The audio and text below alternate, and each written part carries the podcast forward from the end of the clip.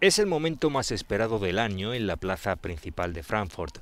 Ya se ha colocado el tradicional árbol de Navidad, hay vino caliente, golosinas, regalos y un montón de adornos en los puestos del mercadillo navideño. Pero también una mezcla de incertidumbre y gratitud. Estamos muy contentos de poder estar aquí este año y agradecemos a Frankfurt que nos permita hacerlo. Estamos muy contentos de cumplir con las restricciones como llevar mascarilla y también llevarla cuando salimos del puesto.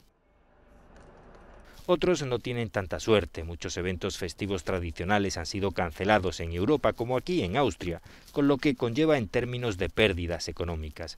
Aún así, algunos analistas prefieren ver el vaso medio lleno. Aunque las perspectivas a corto plazo se han oscurecido para la economía y especialmente para el consumo privado, ahora es incluso más probable que digamos en febrero la gente esté totalmente protegida y pueda volver a disfrutar de la vida casi con normalidad y a gastar más dinero con más o menos normalidad.